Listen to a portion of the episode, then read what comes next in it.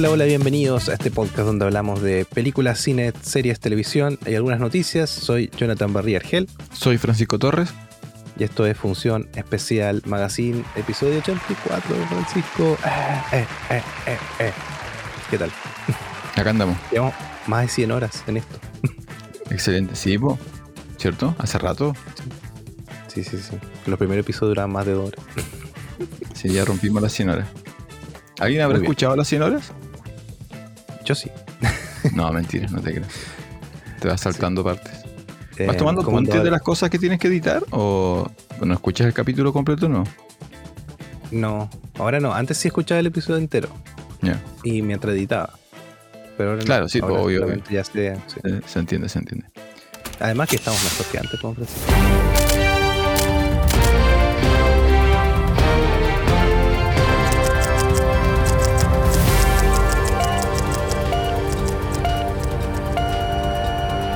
¿Fuiste al cine esta semana? No, no he ido al cine. Yo tampoco. Oh, no, No podido. Ah, estamos flojos para ir al cine. Llegó eh, Escarabajo Azul, Mm, que dicen que está súper bien. Pero no, no tengo referencias de, en primera persona. Eh, Nadie, nadie que Mm. haya ido me haya dicho, pero internet dice que entretenida al menos. mm. Es la película de superhéroes. la- Hace mucho que no hay película de superhéroes, parece, ¿no? ¿Cuándo fue la última? Eh, ¿Spider-Man? Ah, sí, Spider. La de, la de Across the Spider. Claro. Esta, eh, bueno, estaba hace tiempo. El personaje es medio secundario y enfocado en, en gente más joven, en niños incluso. Es un personaje más vinculado como a, a series de animación. Y parece que como tenía baja expectativa, recibió buena, buen feedback. Así como, ah, ya. La gente la está, la está disfrutando, pero hay un... Esta sensación que sigue, ¿no? De, de- necesitamos como que descansen un poco las películas de, de superhéroes, como que Mm. siguen el aire. De hecho, eh, no pude confirmarlo. Hubo, hay dos versiones de esto. Hubo un, un- una entrevista o una cita a um, Taiki Waikiki, Donde se dio a entender que ya estaba en preproducción la quinta película de Thor. ¿En serio? Todavía insiste. pero, pero no, no encontré fuentes.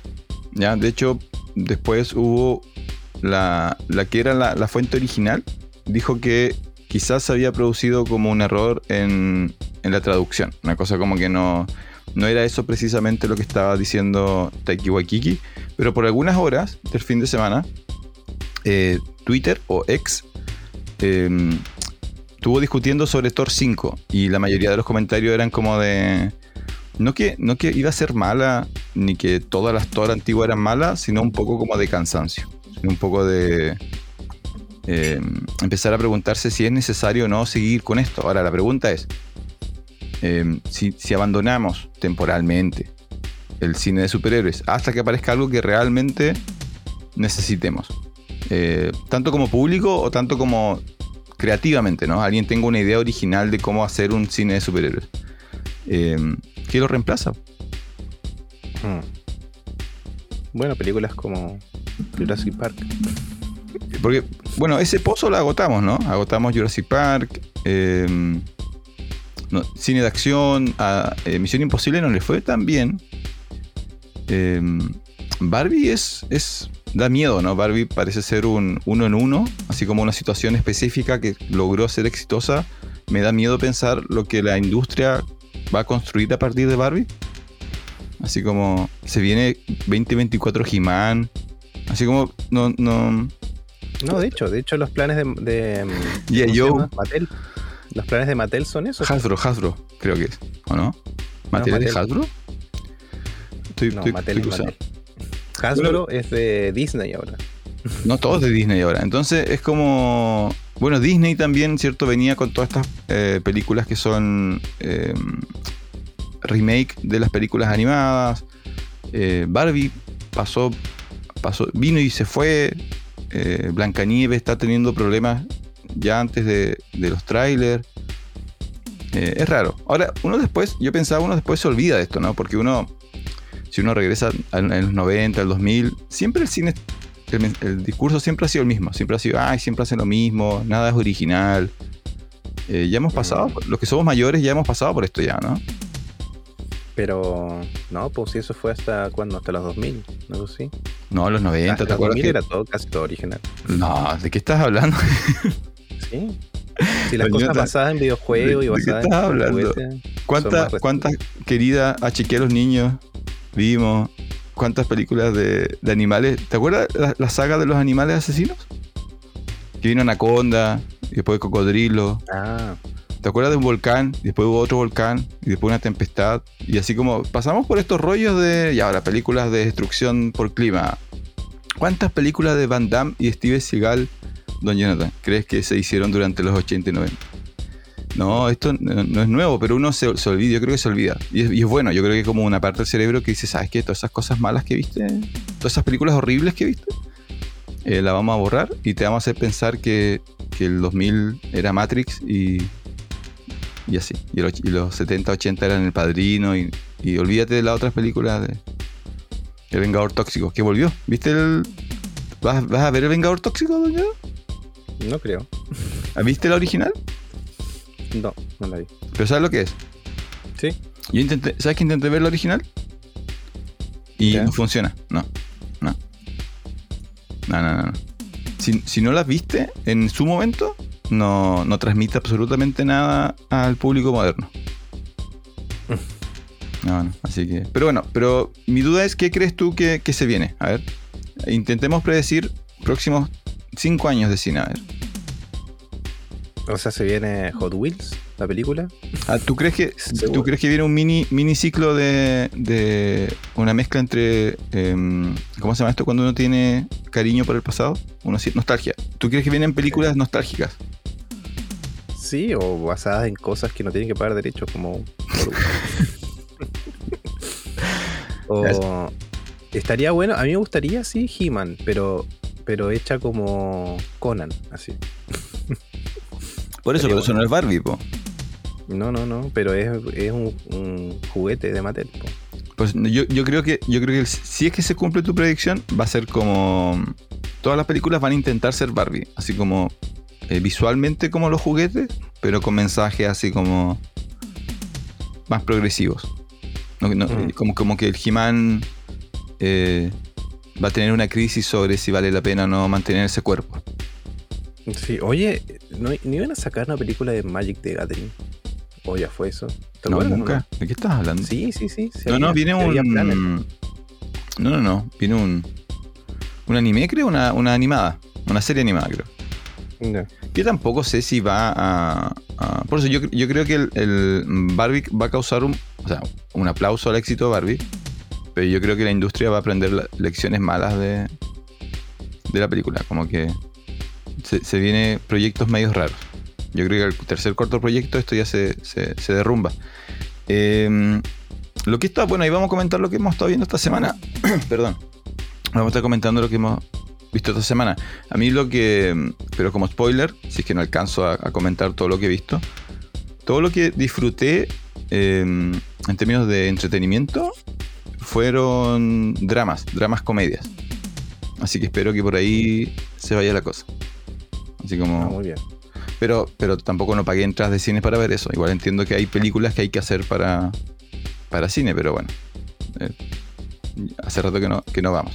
Eh, hablando de la industria funcionando más o menos nomás, eh, la única noticia en que encontramos, que a ti te encantan estas noticias, no sé por qué tienes como ese lado tan, tan como SQP, eh, TMS, TMC, perdón. Eh, la actriz, que por último había, podríamos haber buscado el nombre, ¿no? ¿Buscaste el nombre? de Bonnie Ironson. Bonnie Aaron- Arons. La actriz que sirve de imagen a la monja, esta, esta figura de terror de películas de, de Warner, está demandando a Warner. ¿Ya? Entonces, ¿por qué lo está demandando? Porque eh, cuando ella firmó con Warner, firmó un contrato y el contrato dice, mira, te vamos a pagar tanto dinero por tus horas como actriz. Perfecto.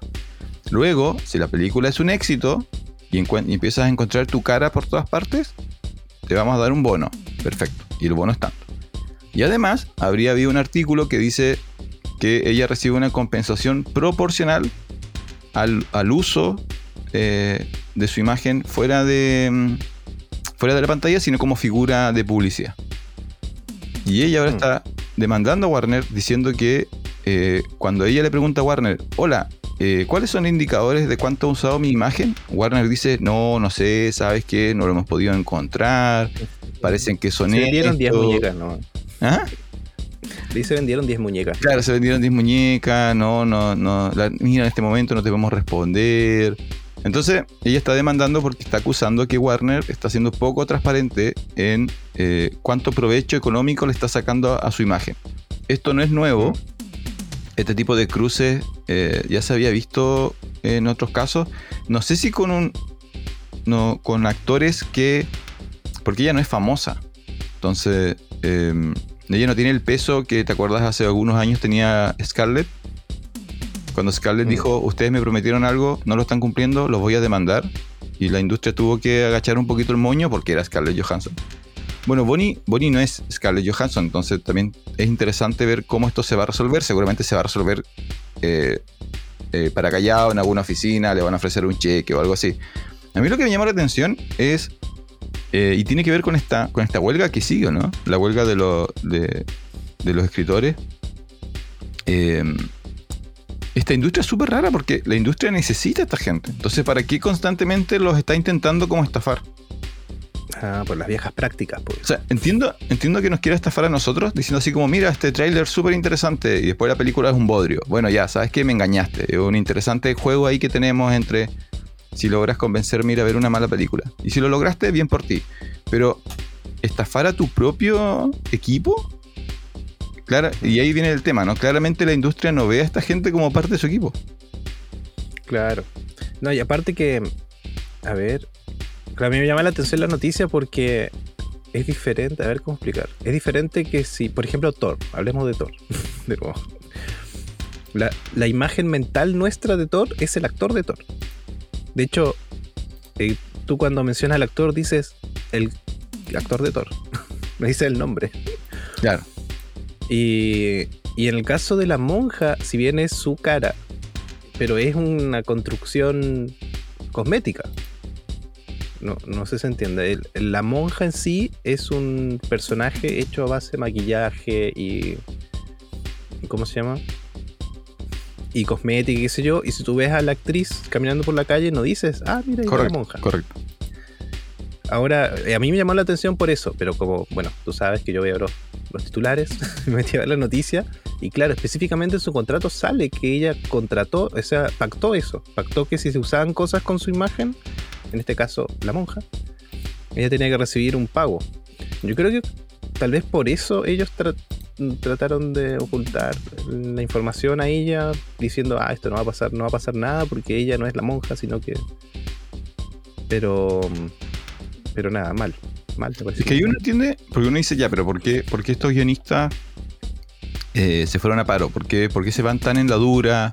¿Por qué los actores como que no, no dan su brazo a torcer? Y en el fondo es porque claramente existe esta desconfianza de que si, este, si, si la empresa me quiere jugar chueco, me va a jugar chueco. Mm, Entonces no es como... Pone en duda todas estas relaciones de... Y, y ahí uno entiende, ¿no? Porque, porque también los actores a medida que, que van ganando poder, uno podría pensar, oye, empiezan a actuar de manera como súper desconfiada. O por qué todo tiene que ser con contrato. ¿Por qué? Y bueno, por esto. Porque al parecer...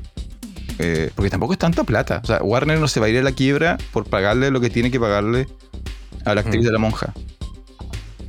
Sí, sí, O sea, eh, no, no es nada, esa cantidad de plata proporcional no es nada para, para la, la empresa en, en general.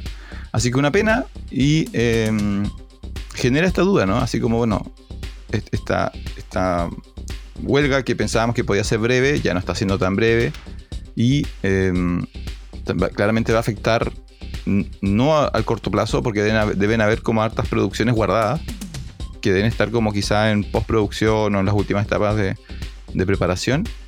Pero primera, primer semestre del 2024 va a estar interesante la calidad de las producciones. Sí, y bueno, de hecho ahí, a ver qué pasó la otra vez. Ah, la película Spider-Man, ¿te acuerdas? La animada, que vendría a ser la tercera de esta serie Tipo, de película animada, ya empezó producción. Entonces la noticia era Spider-Man 3, no, ¿cómo se llama? Across the Universe, no, Across Spider Beyond the Beyond. Spider-Verse, María, sí. Eh, empezó a, a- empezó su filmación, la noticia mala, empezó sus filmaciones, mentira, porque es animada, pues ¿cómo va a filmar? Sin actores, esa era la noticia. Pero finalmente el actor llega al final, pues, la animada. No hacen captura de movimiento. Claro, no, no era novedad. Claro, entonces podían empezar perfectamente. Sí. Y, y nada, sí, de repente sale alguna otra noticia que como que el movimiento igual se está quebrando, porque los actores que son menos reconocidos eh, igual están haciendo presión para trabajar. Hay películas que tienen el permiso, de- son muy raras esas películas. Hay un par de películas en Hollywood que tienen permiso de trabajar con actores todavía. Claro, tú lo trabajas, Eh, lo hablas con el sindicato, obtienes como un permiso Claro, del sindicato. por alguna razón específica, etcétera. Eh, ¿Y qué más escuché? Ahí se me fuera. Se me fuera. Pero sí es. em, ah, que Disney. Esa es la noticia. Fue, hace como dos semanas. sí. Que Disney anunció que ya tiene un equipo de personas específicamente para trabajar inteligencia artificial, que se están capacitando, etcétera, y están viendo nuevas cosas. Así que para ahí va la cosa. Yo, yo no sé qué también. O sea, obviamente tienen que llegar a un arreglo, pero parece que se está. eh, ¿Cómo se llama? Alargando porque la, presión parece que es al revés ahora. parece que los estudios tienen sartén por el mango. Así vamos a ver qué pasa. O sea, mira, lo que me hace dudar de eso y, la apuesta rara del estudio es que eh, al final siempre vas a necesitar gente. Entonces, en algún punto, tú puedes decir, mira, por ejemplo, Spider-Man, la película de Spider-Man, que es animada. Eh, si, tú, si tú vuelves a cometer los mismos errores como estudio, los que te van a hacer la huelga son los, los que hacen la animación. Ah, esa es otra cosa. Los que hacen la animación, los que son artistas de efectos visuales o qué sé yo, ellos no tienen un gremio tan fuerte como los otros. Correcto, por ahora. Sí, de hecho hay como un gremio más grande que agrupa casi todos los que están sueltos, una cosa así. Entonces, si, si vas a volver a cometer el mismo error, porque yo, para los que no, bueno, la mayoría no está al tanto, pero lo singular de esta situación es que es una de las pocas veces donde paralelamente los actores y los escritores están en huelga.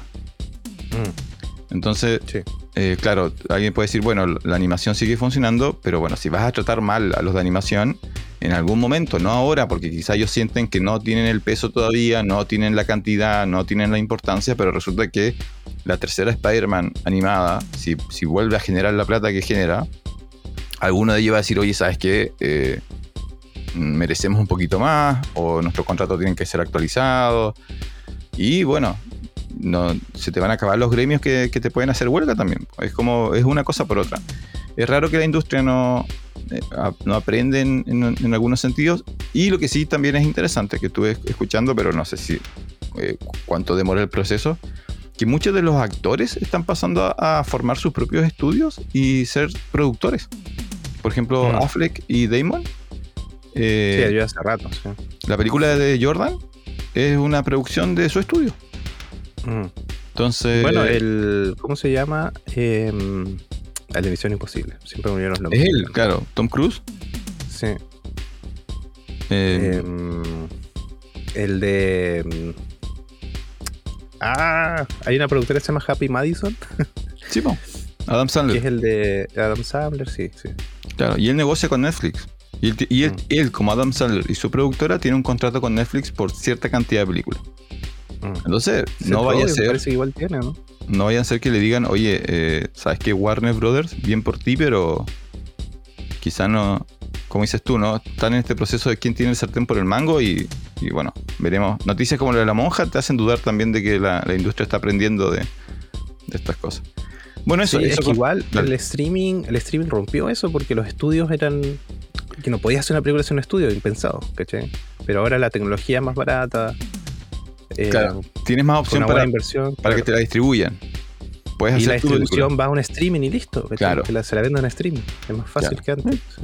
¿Viste? Puedes hacer, yo- Don Jonathan puede hacer su película Puedo hacer mi película, sí.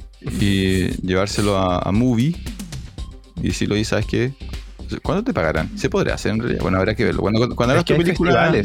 vas a festiva- los festivales no solamente es lo que tú conoces, que estrenas películas, sino que de- hay también eh, mesas de negociación. Tú Sí. muestras tu producto y tienes ese, no sé, momento, tienes que pagar para ir, sí. Representante de todas las distribuciones y te, te pueden ofrecer. como-. Claro, lo mismo que los cuando buscas financiamiento, vas y tienes que hacer un speech, mostrar una parte de la película y si te la compran, te la compran al tiro. Así pasó con esa película. Hay varias, pues la, la película chilena esta, la, mm, Los Colonos, que de Ya, hecho sí. hace poco mostraron ya imágenes eh, súper bien. Que la compraron, Movie la compró. ¿Te acuerdas que esa fue la noticia? Sí, po.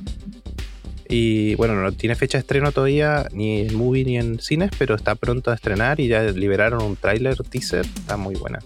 Esa, esa grabó parte Chile, parte Argentina, pero se ve increíble, es un western, se ve como un western, así, muy bacán. Así que eso. Ya, mañana. Eh, ¿Quién parte para ver lo que hemos visto esta semana? Oye, esto, esto eh, le vamos a empezar a poner musiquita a la sección, ¿no? ¿Qué musiquita puede tener? ¿A la que vimos? ¿No ahora? ¿Sí, por lo que vimos? Ah, no, no, siempre ¿No? la de siempre por ahora. Ah, no la vamos- nunca vamos a actualizar, ya vamos como a las 100 Tiene horas como una, así, tarararán, tarararán, ¿Y eso es algo tarararán. ¿Se puede? ¿O eso es- lo tiene alguien? ¿Alguien? No, sí se puede. Pero Ahí. no es espe- específicamente esa, pero sí podemos Ah, chuta, ya, me prometiste algo que no me puedes cumplir.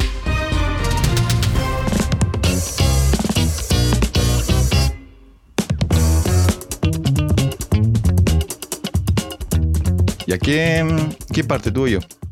Dale. ¿Parto yo? Ya. eh, mira, de, de hecho esto va, va a salir a recomendación el, el lunes, creo, en nuestro Instagram. Así que disculpa si, si gente que sigue nuestro Instagram además ve el, podcast. Eh, pero igual, pero me gustó tanto que lo quiero comentar así como un poquito más en profundidad de lo que me permite el texto en, Instagram. Eh, todos los viernes, eh, en Netflix, los viernes son las fechas donde Netflix sube cosas nuevas y me acostumbré a meterme a mí los viernes entonces a revisar qué cosas hay interesantes. Y eh, normalmente son cosas de acción y, y series que igual me tienen un poco agotado, no, no, no son malas, pero uno busca cosas distintas. Y eh, había algo que se llama eh, Buena suerte a ti, Leo Grande. ¿Y Ah, sí, sí. ¿la, la viste o la ubicaste? No, no, no la vi, no la vi. La- o sea, la vi en, en el zapping. Ya, y eh, en, la, en la portada aparece eh, Emma, Stone, Emma Thompson, perdón, Emma Thompson, esta eh, actriz, act- excelente actriz británica, ya, eh, que tiene de todo, tiene desde dramas muy profundos a personajes secundarios en comedias, películas de acción, pero es una muy, muy buena actriz y tiene un muy buen registro cómico. Como la típica Mm. tipo de comedia británica, donde es como una, una comedia inteligente. Entonces dije, ah, ya, si está Emma Thompson, eh, le quiero dar eh, una oportunidad. Igual ha hecho cosas ahí medias dudosas como Hombres de Negro 3, pero en general Emma Thompson da, da confianza. Y eh, ya pues la puse a ver. Entonces se llama eh, Gracias, Buena Suerte a ti, Leo Grande. Entonces la película, me, estoy seguro que hay otras películas que funcionan co- con la misma dinámica, pero no recuerdo a corto plazo otra que pueda referenciar. La película dura 90 minutos aproximadamente.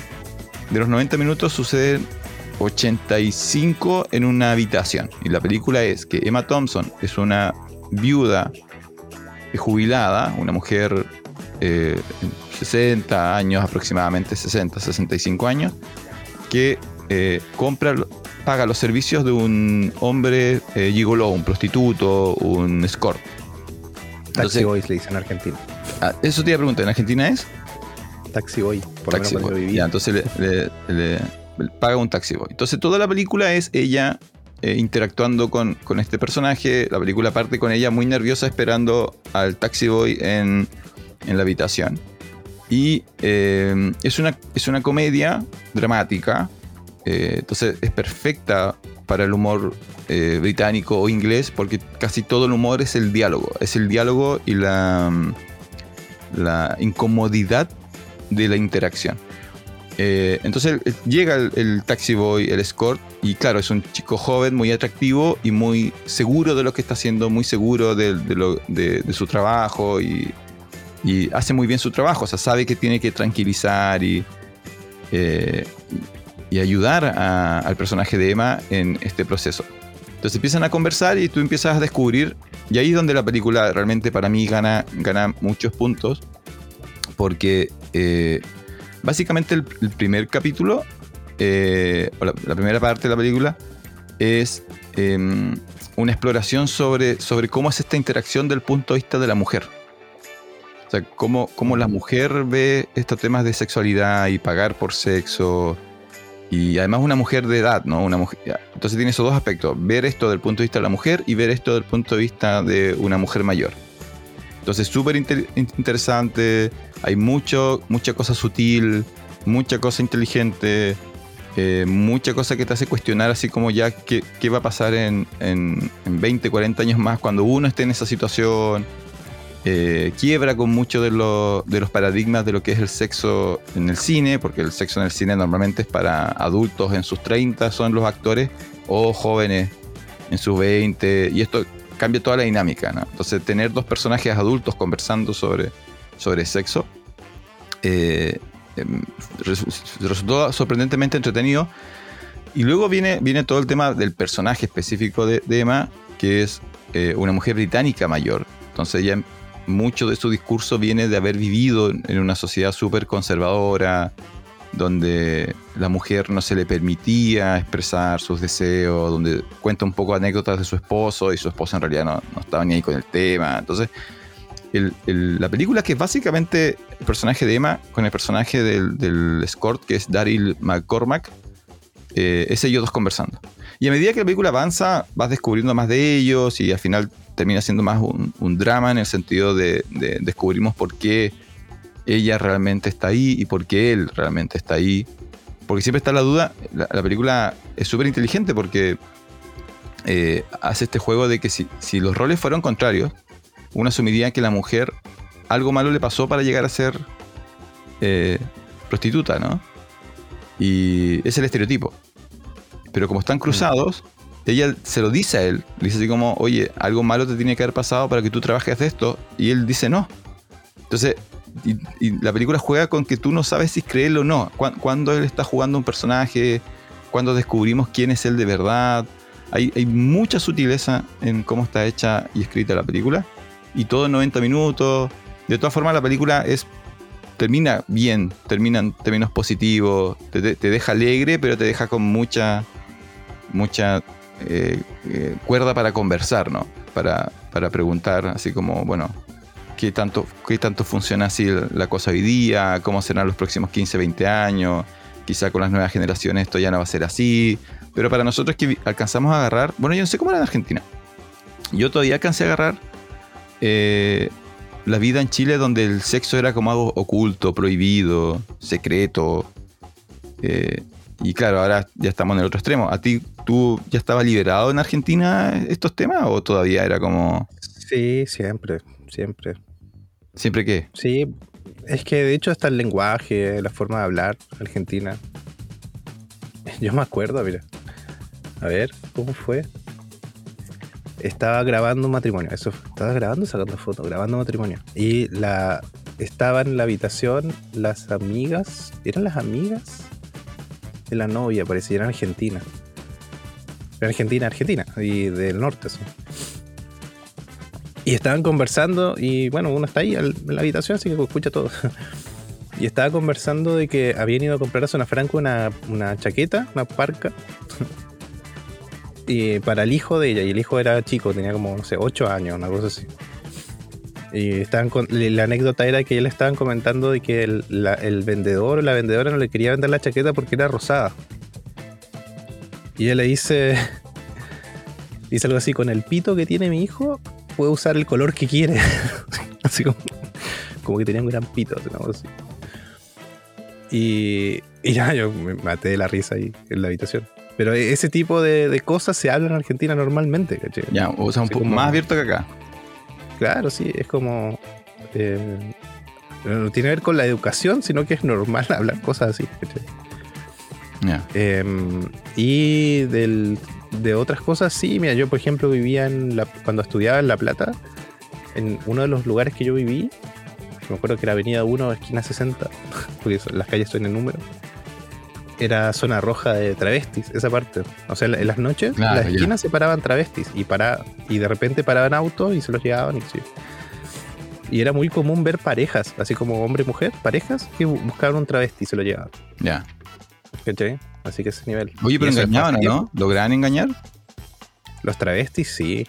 Ya. O sea, ¿Qué nivel de la, la producción? voz y las manos, la voz y las manos no, No, no, claro, claro, pero, no, no, bueno, sí, sí. pero sí operados y sí. Ya, de lejos, tenían buen lejos. Se veían como mujeres, sí. Sí. Ya, es interesante.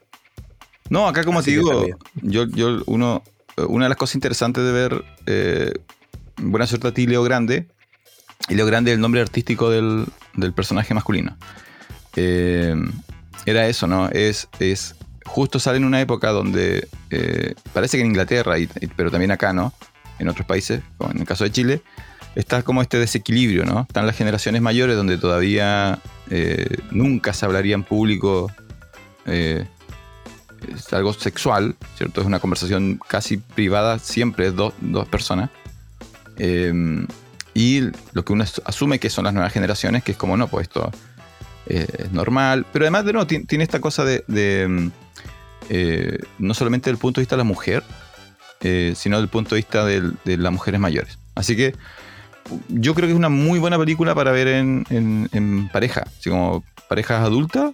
Una muy buena película, eh, buena suerte a ti, lo grande, dura corto y precisa, entretenida, termina bien, así que no, no se preocupen, así como no, no- los va a dejar eh, con el corazón contento y tiene muchos momentos muy entretenidos y, y posibles eh, conversaciones.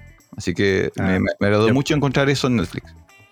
Yo pensé que terminaba en un hecho de sangre donde la señora se da cuenta que. No, es que hay un momento, hay, la vida hay un momento típico, los hombres jóvenes. tí- típico momento donde, donde mm, eh, uno, ver, la película mantiene estereotipos, que no sé si esos son estereotipos, me gustaría conversar, necesitamos a una mujer en, en- en función especial. Eh, uno de los elementos que la película trata es que ella no puede evitar vincularse emocionalmente con él. Entonces hay un Mm. momento donde se, se pelean, pero se pelean como personas que se conocen. Entonces, ese es como el momento más gris de la película. Y te hace sentir así como chuta. Si la película termina ahí, es como, pucha, no. eh, es- esto era una comedia, se supone. Y no, no. La película termina, termina con eh, dedos para arriba en términos de felicidad. Entonces, ah, ya, bien. Pero si hay un momento así como que, ah, bueno, chuta.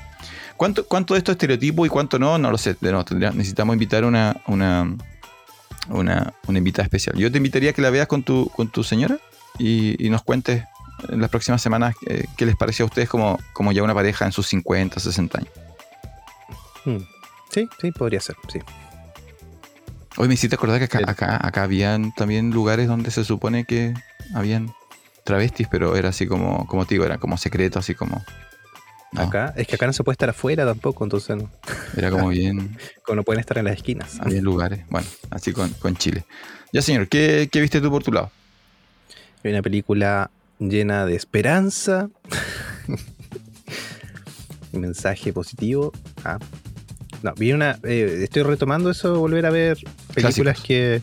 Sí, que escuché alguna vez, que a veces vi y realmente no me acordaba cómo era la película, sinceramente, porque la vi cuando muy chicos.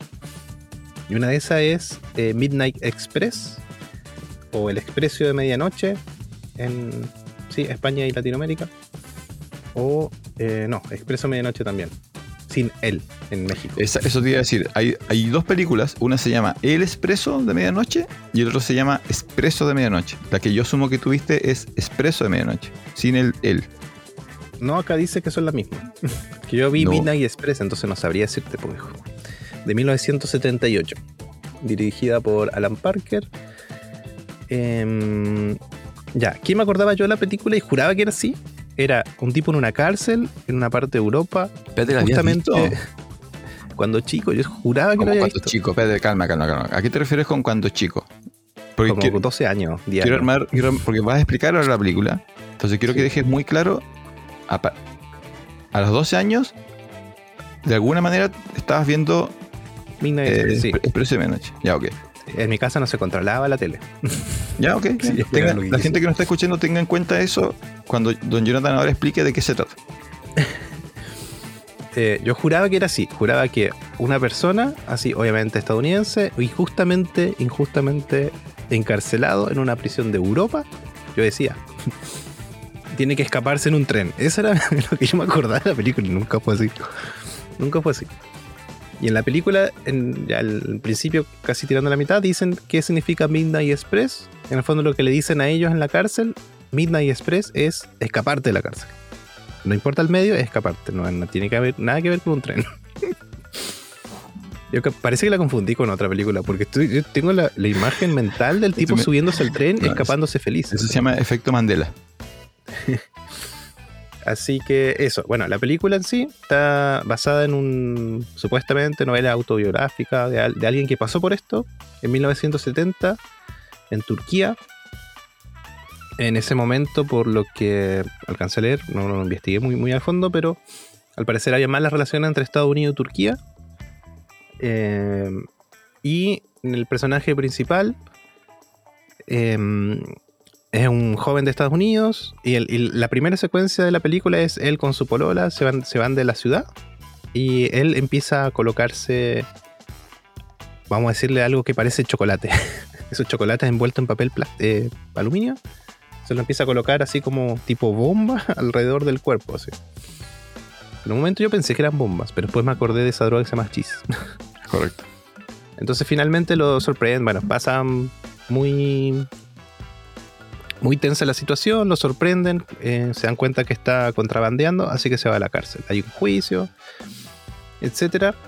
Pero por las relaciones que tenía Estados Unidos con Turquía, más que traf- traficar droga para los turcos era terrible, eh, él se va directamente a la cárcel. Y, y las cárceles, una cárcel así como muy terrible, donde fue a parar. Donde hay torturas, qué sé yo, hay como castigos. Eh, y la verdad que el personaje principal la pasa muy mal. Y la película va avanzando en lo que él va pasando mal en la cárcel. Los tratos injustos, las dejaciones que, que se ven en esa cárcel. Conocer un poco, comillas, de la cultura turca, porque igual es muy prejuiciosa la película. O sea, te pintan a los turcos como que realmente son animales. Es como muy. Es típico del cine de Estados Unidos de esa época, donde al, al extranjero lo, lo caricaturizan, ¿cierto? Em, pero bueno, la película funciona en eso, en que tú vas viendo lo que le pasa a él, las cosas terribles que pasan en la cárcel. Ahora, mientras. Calma, esto, para que para dejar claro, esto no, cuando tú dices que le pasan cosas terribles, ¿esto la, la película lo muestra explícitamente? ¿O Es, son es como- bastante explícita, sí. Sí, sí, sí, es muy explícita en varias cosas. eh, no tanto como una película europea, digamos, pero sí para el, Estados Unidos es chocante, sí. Y. mm, Te iba a decir. eh, ah, ya, y la película va navegando esto por, por casi dos horas, o dos horas creo que dura la película. Sí, es bien larga la película. 120, 120 minutos. Eh, mientras vamos viendo estas cosas que él va, bueno, conociendo gente dentro de la cárcel, hay como enemigos, comillas, qué sé yo. Y está contando él en voz en off también y con imágenes cómo es la vida en la cárcel, qué pasa con los turcos, etcétera, las cosas que ellos piensan. No sé, hay un dato donde dicen que ellos si te golpean o te acuchillan o lo que pasa, tiene que ser de la cintura para abajo, porque si es de la cintura para arriba, para ellos más terrible, es casi, no sé, terrible, ¿sí? no tiene como y eh, eso salpicado con los intentos de él por ir a juicios y seguir yendo juicios y, ver qué le dicen y por qué no lo dejan salir y qué sé yo. Y cada vez que pasa algo le dan más años de condena. Entonces finalmente la única forma es escaparse, si no, hay otra forma de salir de la cárcel. Eh, así que eso, la, el- la película sí es un drama. Tiene una... Ahora no me acuerdo exactamente la tonadita, voy a buscar y lo voy a colocar aquí en postproducción. Pero la canción... em, ¿El soundtrack? Tiene una canción específica que es del Expreso de Medianoche. Yo creo que siempre está como en el inconsciente colectivo esa, esa tonadita. Esa, que la, esa la- composición. la- la vamos a reconocer. ¿La vas a poner? ¿No nos va a generar Sí. que, que perdamos los millones de dólares? no, no, son menos de 10 Sí. segundos. Ah, ya, menos de 10 segundos.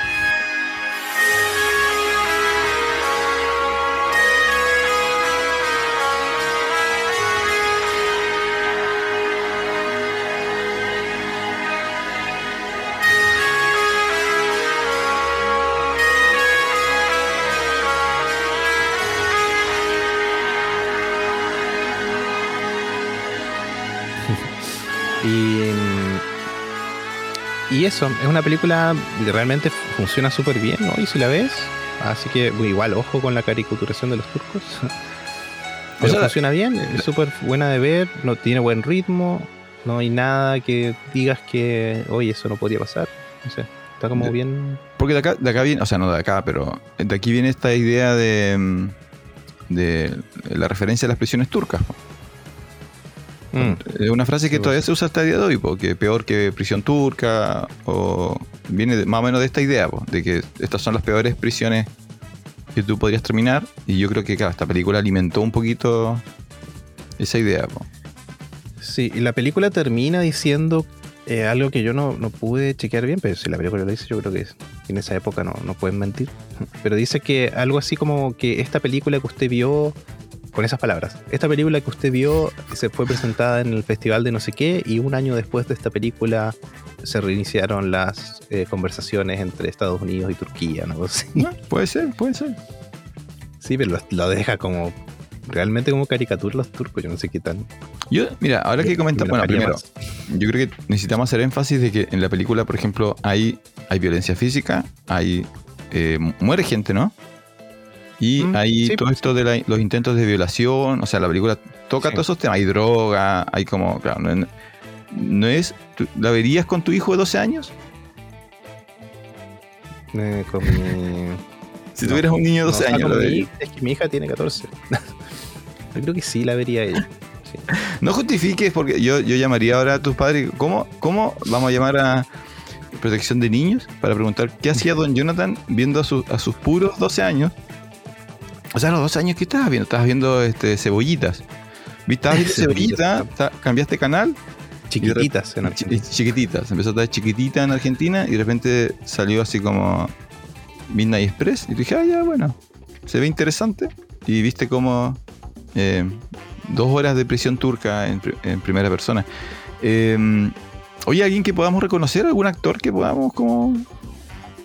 ¿Reconociste a alguien? ¿Dijiste así como, hey, ese es ese? ¿O no? No pasa nada. No, ¿sabes que el actor principal, Alan Parker, no, no lo tengo yo? No. Ah, no, Alan No, Parker, el Parker, director. el- el director. Eh, ay, ¿Cómo se llama? Brad Davis, el, el principal. No lo tiene. Pero ah, hay un secundario que sí, de hecho fue nominado. Parece que ganó Oscar el mejor secundario. No me acuerdo bien cómo se llama. Pero es un personaje de lentes. Parece que él sí lo he visto.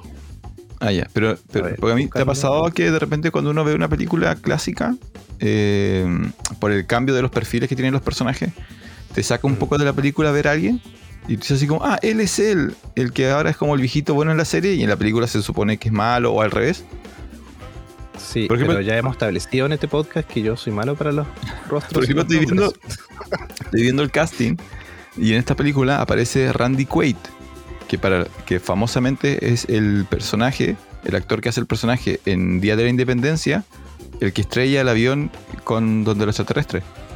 El que lo habían secuestrado. Sí, el que dice así sí. como, volví a casa, ese, ese está en esta película.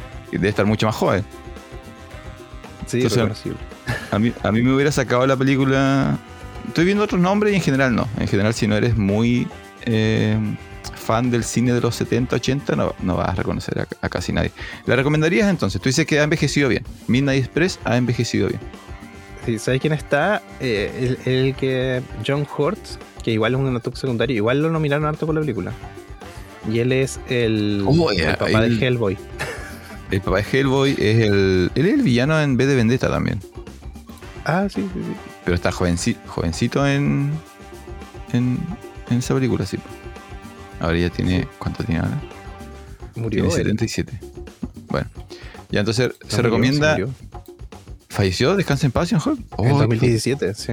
Oh, ¿verdad? 2017. Murió a los 77. Bueno, está bien. Que descanse en paz. Oye, eh, ¿revisaste dónde se puede? ¿Dónde la viste? La vi en. eh, en Star Plus, la vi o en Movie. Ahora, ah, no, la vi en Netflix. Está en Netflix todavía. sí. Está en Netflix, ya. Entonces, eh, Midnight Express está en Netflix. Eh, ¿Al qué más vi yo? Yo vi. Ya esta, esta es más genérica, pero igual me gustó, me agradó. Eh, ¿Tuviste alguna vez? eh, todo el mundo ama a. a, a Everybody Loves Raymond. ¿Raymond? ¿Esa todo el mundo ama a Raymond? ¿La comedia? Everybody Loves Raymond. No, no, no. ¿Pero lo ubicas? ¿A Rey Romano? No, no, pero la película sí la, la tengo de, de nombre, por lo menos. La serie, era una serie de Everybody Loves Raymond.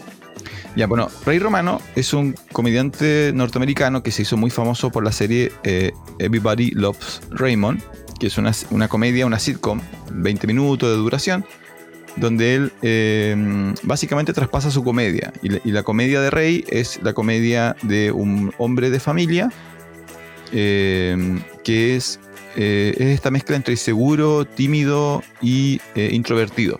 Entonces, su comedia, su sitcom y su stand-up está todo basado en eso, en su familia, en lo que es crecer de esa manera y lo que es creer, crear hijos siendo un papá que en realidad no quiere llamar la atención y cosas. Y en el último año ah, está como in, eh, incurriendo en un intento por, por, un cine más serio, más adulto. Eh, también está haciendo papeles más interesantes. Trabajó en The Irishman con Scorsese, es el abogado del, de la mafia. Eh, en, función, en función especial recomendamos hace como un año una película que tiene en Netflix que se llama Paddleton, que es ah. una, una, película de una pareja de amigos que son tienen un poco eh, viven una vida bien particular, son muy buenos amigos, pero eh, algo falla ahí en cada uno de los personajes. Él hace uno de los, de los, de los personajes bien ahí singulares. Y el año pasado sacó una película, que es la que vi esta semana, que se llama En algún lugar en Queens. Queens es una de los cinco sectores principales de, de, Nueva York. Entonces es una película del 2022, es una... Por eso te decía, todas mis películas fueron como comedias dramáticas. Es otra comedia dramática, eh, donde él cuenta la historia de una familia, papá, mamá, hijo. El hijo, 18 años, está saliendo del liceo y la película transcurre en las semanas donde el chico tiene que decidir básicamente cuál es su futuro. ¿Cuál es la gracia de la película? Dos, siguiendo su, su stand-up y su sitcom, la película se alimenta fuertemente de lo que es el, estas culturas de las familias grandes, que en Estados Unidos está muy vinculado a las familias latinas a la, y en el caso de él a la familia italiana. Y en el caso de nosotros es perfecto esta idea de que estas familias donde una, el cumpleaños del abuelo llegan 40 personas y donde tu papá dicen que tienes que ser amigo de tus primos y todos los días, tu, todas las semanas veas a tus tíos, como estas redes familiares de 15, 20, 25 personas, ¿ya? Que para los que no saben, no necesariamente es normal, así como hay culturas donde la familia la familia nuclear, ¿no? Y los latinos somos muy así como de comer todos juntos, festejar. Todos en. Argentina es harto eso. Claro, acá, acá igual. Entonces la, es perfecta la película en ese sentido porque uno de los elementos fundamentales de la película es estas relaciones en, en, entre la matriarca, el patriarca, los abuelos, los hijos, cómo los hijos compiten por, por eh, los tíos, ¿no? Compiten por, el éxito, por obtener más puntos en la familia a través de los éxitos de los hijos. Entonces, hay tradicional secuencia de, del tío que llega hoy supieron que mi hijo, no sé, sacó el primer lugar en algo y es como, ah, ya. Y es como que todos compiten y es como, porque todo, todo es este núcleo súper potente familiar. Eh, este, yo no sé si es verdad en el caso de, de los italianos. Esta película, una de las cosas más graciosas que hace es que, eh, y hay un chiste explícito de eso en la película, uno de los personajes lo dice, dice, pero todavía no entiendo por qué es necesario celebrar todo. Porque cada, cada 15 minutos más o menos en la película muestran que la familia va a un, a un centro de eventos a celebrar algo, así como un bautizo, un cumpleaños, un santo, la titulación. Y son los, mismos tipos cada 15 días, cada 20 días, yendo a celebrar al mismo lugar. Eh, básicamente una excusa para comer, bailar, pero es toda la misma familia. Eh, ese es como uno de los puntos, así como la, cómo es crecer en, en, ese tipo de familia. Y el otro punto es que los, los tres personajes protagonistas, papá, mamá, hijo, los tres tienen eh, crisis internas. El papá es, es eh, eh, no sabe cómo apoyar a su... O sea, el papá es, es tímido, el personaje del, de Rey Romano, el protagonista, eh, es tímido, es, es, introvertido y es inseguro. La mamá eh, hace poco en la película sobrevivió a un caso de, de cáncer, sobrevivió al cáncer, pero tiene miedo de que el cáncer vuelva, pero como ella cree que una mamá no, no puede sostenerse en su hijo, sino que ella es el sustento, no habla con nadie. y el hijo es introvertido como el papá y tiene en parte eh, esta idea de la madre de, intentar resolver todo solo. Entonces los tres personajes, sin que ellos hablen, entran en, un poco en crisis porque los tres no son capaces de hablar con, con las personas que, más cercanas a ellos e intentar resolver estos problemas. Eh, el tono es comedia, pero estas comedias dramáticas donde en el fondo tú a través de, las caras, de las expresiones, te ríes un poco y claro, hay momentos de drama donde las situaciones explotan, ¿no? La, situación de cada uno de los, personajes. Me gustó mucho la película. Ahora, es esta típico película genérica que sale cada 2, 3 años y uno más o menos puede predecir cómo va a terminar. También termina bien. Yo creo que eso es como eh, lo que más me gustó de esto, que eh, eran buenas inversiones dramáticas, pero los finales eran felices. No como... Bueno, ¿el final de Midnight Express es feliz o triste? No me acuerdo. Eh, bueno, es una película del 70, sí se escapa de la cárcel. Ya, feliz, eh, semi feliz, después de que Sí, sufre como ya. cinco años. Ya, perfecto. No, esta película me, me- me gustó mucho y particularmente para, de nuevo, para si nos están viendo gente que, que son de culturas latinas, que son de esta cultura donde, donde tú todavía tienes 30, 35, 40 años y todavía tu mamá te llama como, como si tú fueras su hijito eh, porque está preocupada de si comiste bien o no. Ese tipo de cosas es esta, esta película. Es como... Y, o estas familias donde el, el destino de un hijo eh, sobre si tiene que estudiar, trabajar o algo, es como este congreso donde todo el mundo opina. Bueno, si te ha pasado esas cosas en tu familia, eh, o tu familia funciona así, esta es una película que quizás podrías disfrutar. Somewhere in Queens del 2022, eh, dirigida y protagonizada por eh, Rey Romano. Así que lo, lo disfruté harto. De hecho, tanto así que, que voy a intentar ver su stand-up, porque hace tiempo que no lo veo. Voy a intentar retomar a ver si, si, si lo disfruto tanto como la primera vez que lo, que lo disfruté. ¿Tu familia, por eso te escapaste hacia acá, don Jordan? Argentina. A ver, en realidad mi familia de acá de Punta Arenas sí es como de juntarse harto. Bueno, cada vez menos. Pero yo en particular, como que soy más de núcleo familiar, así como mi núcleo familiar. Sí, po, ¿cierto? Que es como lo que uno busca en algún punto, pero no Sí, sabemos cómo va a ser. que nosotros, sí. Ahora, em, Ahora, no sabemos cómo va a ser tú como abuelo. sí. No sé cómo será cuando tengamos mi familia más grande, pero, em, Claro. Pero sí, por ejemplo, en Argentina eh, es así. Pues es que, bueno, y los argentinos vienen de lo italiano la mayoría, entonces Sí, pues, sí, no, es todo latino. eso de que sí, los domingos se juntan a comer, los 29 de cada mes se hace ñoqui y va toda la familia. De hecho, yo cuando, cuando estudiaba, nosotros como estudiantes de Tierra del Fuego, así como el lado argentino, que estábamos allá estudiando, nos juntábamos los- las fechas importantes. Todos los días del padre, nosotros nos juntábamos a recordar nuestros padres, nos juntábamos, nos éramos como 30 y hacíamos ñoquis. No, pero ¿y dónde metías a mesa 30? grande. ¿Dónde metías a 30? Porque vivíamos en residencias que eran como hostales de estudiantes. ¿Ya? ¿cachai? Pero que además una mesa con el pasillo.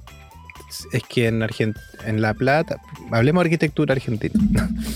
Todos grandes. Plata, Todos grandes. ahí es que la, la, la planta base de una casa se llama Casa Chorizo.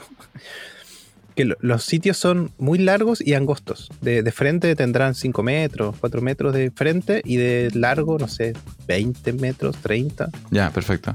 Entonces la casa, toda la casa se tira a una pared y todas las habitaciones dan a un hall que es, es techado pero abierto. Ya. Y en ese hall generalmente hay un patio largo. Entonces todo se hace afuera. Ahí esa es la, la mesa de club. Es esa- sí, se la hace en la mesa gigante. Yo me acuerdo en, una de las residenciales que era, que era solamente estudiantes de Tierra del Fuego. Eh, Era una beca, de hecho, tú, tú postulabas una beca y pagabas nada por estar ahí. Es como, no sé, 50 dólares pa- por mes. Y, el- y la- el patio de afuera, el patio central, tenía una barra de uvas arriba. Era muy bacán. De gigante. Así que eso. Y Argentina. Ah, el, el- el término de la anécdota era que había uvas. Había uvas sobre la mesa donde 30 estudiantes recordaban a sus padres. comían ñoquis. Comían ñoquis, sí. Oye, algo, Sí. algo, algo que, que, que tenga la preparación del ñoqui allá, que te chocara acá. O es lo mismo. Mm, O cuando la, primera que te sirvieron, no. la primera que te sirvieron ñoqui en Chile, tú dijiste, esto no es ñoqui. Yo les voy a mostrar lo que es ñoqui. No, no, no. Ah, bueno, si la pasta es diferente en Argentina, sí. Eso sí. El pan igual es diferente. Me gusta más el pan. Ya, pero ya vas, vas a comprar como, como la pasta. ¿Tú haces la pasta o compras la pasta? Es que cuando nos juntábamos hacíamos, habían dos o tres que sabían hacer ñoqui y lo hacían ellos. ¿Viste? Claro. Pero solo no, comprar la bandeja de ñoqui o ravioles listas. Pero la compras como de una panadería artesanal. Como hay, hay alguien que hizo a No, mano. en los O vienen bolsas congeladas de ñoqui. No vienen en una bandeja seca. Vienen como congelados, pero secos. No sé cómo.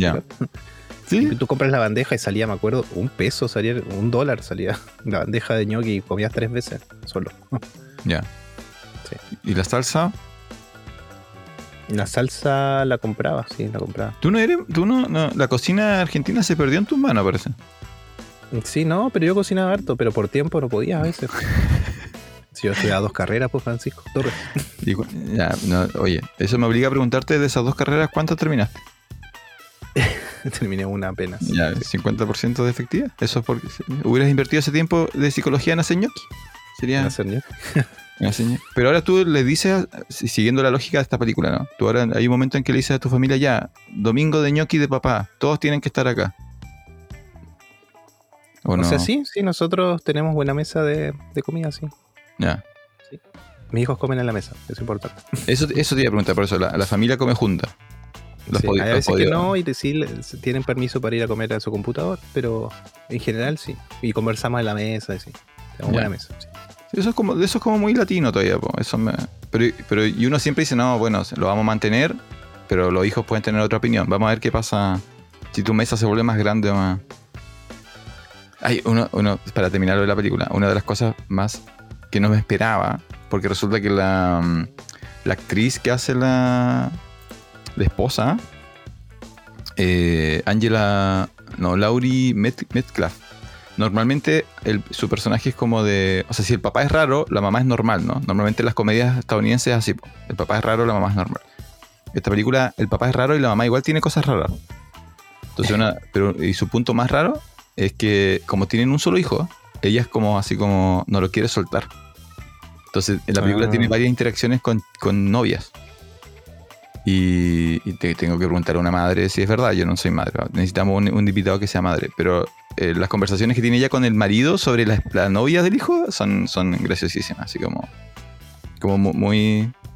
Odia a, las pololas. Así como. Es como el mito, ¿no? Como que el- la mamá odia a las pololas del, del hijo y el papá ama a las pololas del hijo y después se cruza. El papá odia a los pololos de la hija y la mamá ama a los pololos de la hija. No sé, bueno, ahí me vas a contar si es que seguimos 100 capítulos más de más Función grande, Especial. Cuando todavía no llegan, todavía no, no- no llegan, No, todavía no. todavía no. Pero me he puesto la situación. Te lo vamos a hablar en otro episodio. Ya, ya, Nos estamos- sin nos minutos, quedan 30 Francisco. segundos. Nos, nos quedan 30 segundos.